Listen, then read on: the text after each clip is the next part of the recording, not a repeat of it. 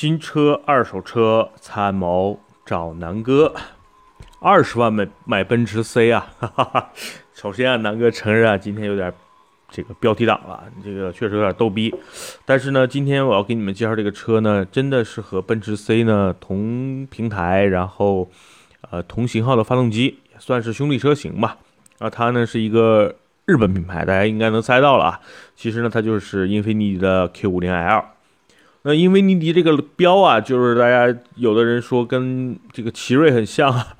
确实啊，就就是说英菲尼迪和雷克萨斯其实的定位在美国是一样的，它定位呢就是呃日产的这个高端品牌，然后在美国的销量呢，英菲尼迪还是不错的。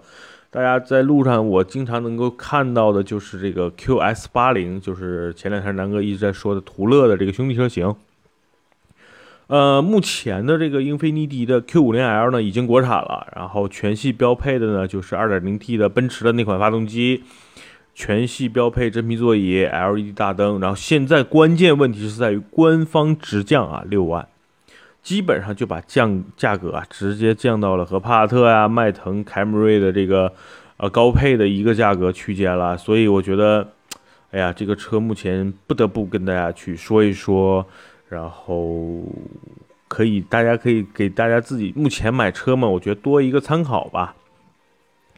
那从性价比的角度来说呢，那这一代的这个 Q50L 目前降价完，确实是这个性价比非常高了。但是呢，确实目前呢，在国内的表现还是比较差的，就是整体销量，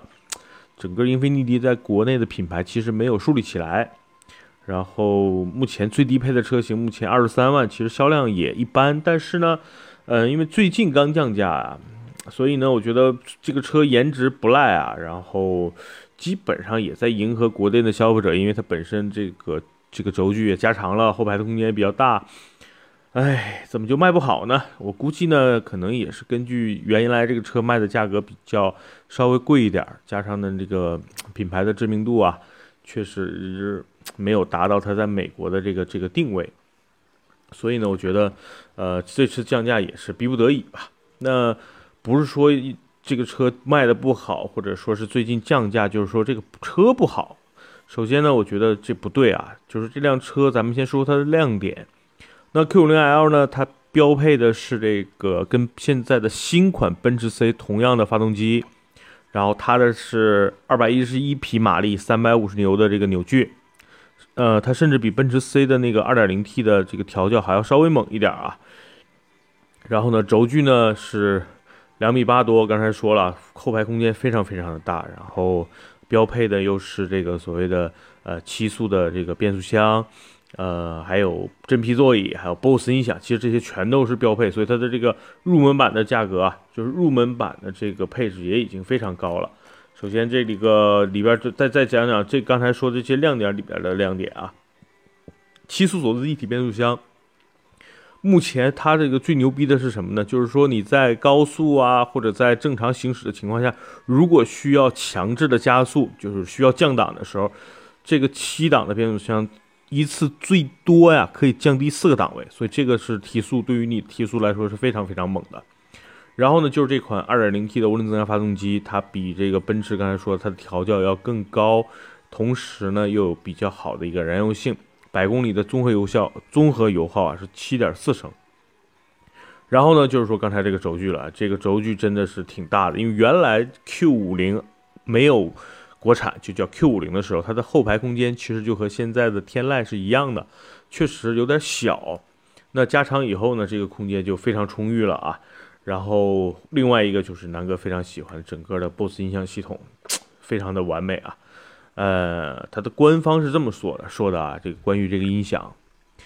尊崇品质，往往体现在看不见的细节。创新研发的英菲尼迪高级空调系统，音响系统能够，首先啊，他说的是空调，空调能够等离子发生器。产生正负离子，避免异味附着车车内，能够杀灭毒菌和病毒，啊，挺不错的啊，我觉得非常适合国内目前的这个，哎呀，这个这个比较污浊的空气，所以这是因为你的高级的一个空调系统。那接下来呢，还有它的这个这个音响系统啊。那音响系统是是是怎么描述的呢？呃，是这样的啊，整个的这个英菲尼迪就是和日产的高，就是所谓的顶级的配置吧，都标配的是这个 BOSS 的音响系统。它呢是基本上是这样的，就是最顶级的这个配置是有十四个扬声器，然后呢，呃，采用了 AT AST 的高级声场定位技术，带来的是震撼的原音重现的这种现场级的音量表现。还有一个呢，就是说它有整主重的降噪的一个一个功能，所以整个车开起来的这个噪音控制啊，然后这个音响的还原啊是非常非常不错的啊。所以这个在在这个二三十万价位的区间里边，我觉得这个 BOSS 音响应该算是一个非常非常好的一个配置了。那说了这些，那说说这个车也有一些不足。第一个最大的不足呢，我觉得还是在品牌方面。因为整个品牌方面，英菲尼迪在国内的知名度真的不如雷克萨斯啊、BBA 啊，哪怕是捷豹啊、沃尔沃，所以呢，这是我觉得是一个弊端吧。第二呢，就是说它这个标志确实被被很多人黑成了像奇瑞啊，所以呢，这也是一个比较无奈的一个一个办法。但真的这辆车从目前官方的这个降价情况下来说，是非常值得入手了，因为大家想想吧，和奔驰同样的发动机，那价格呢，基本上和帕萨特、迈腾一样。那 南哥告诉你的这个车，那你是不是对于你即将买迈腾啊、帕萨特啊，或者是这个凯美瑞的这个这些用户们，你们是不是有点心动了？这个价格还真的真的是挺挺诱人的，是吧？那今天呢，咱们就简单说说这个 Q50L。然后，因为今天正好是有车友啊问南哥这个 Q50L，然后呢，我正好原来不是有这个，呃，认识四 S 店销售的人嘛，然后打个电话问了一下，然后他跟我说，哎，正台现在的这个车优惠挺大的呀，现在降价了，二十最低配好像二十三万多。我一听，我靠，怎么怎么怎么会这么便宜啊？他说确实最近刚降的。所以我就把今天就把这个音频录出来，跟大家做一个介绍吧。然后我这周找时间去找这哥们儿试驾一下呗，再把整个 Q50L 的试驾的感受跟大家做一个分享吧。因为这个我南哥还是挺喜欢英菲尼迪这个牌子的，哎，毕竟南哥原来是两代的天籁车主嘛，对吧？好吧，那今天咱们那个这个音频就先录到这儿，然后就算跟大家做一个呃降价的一个预告吧。然后呃。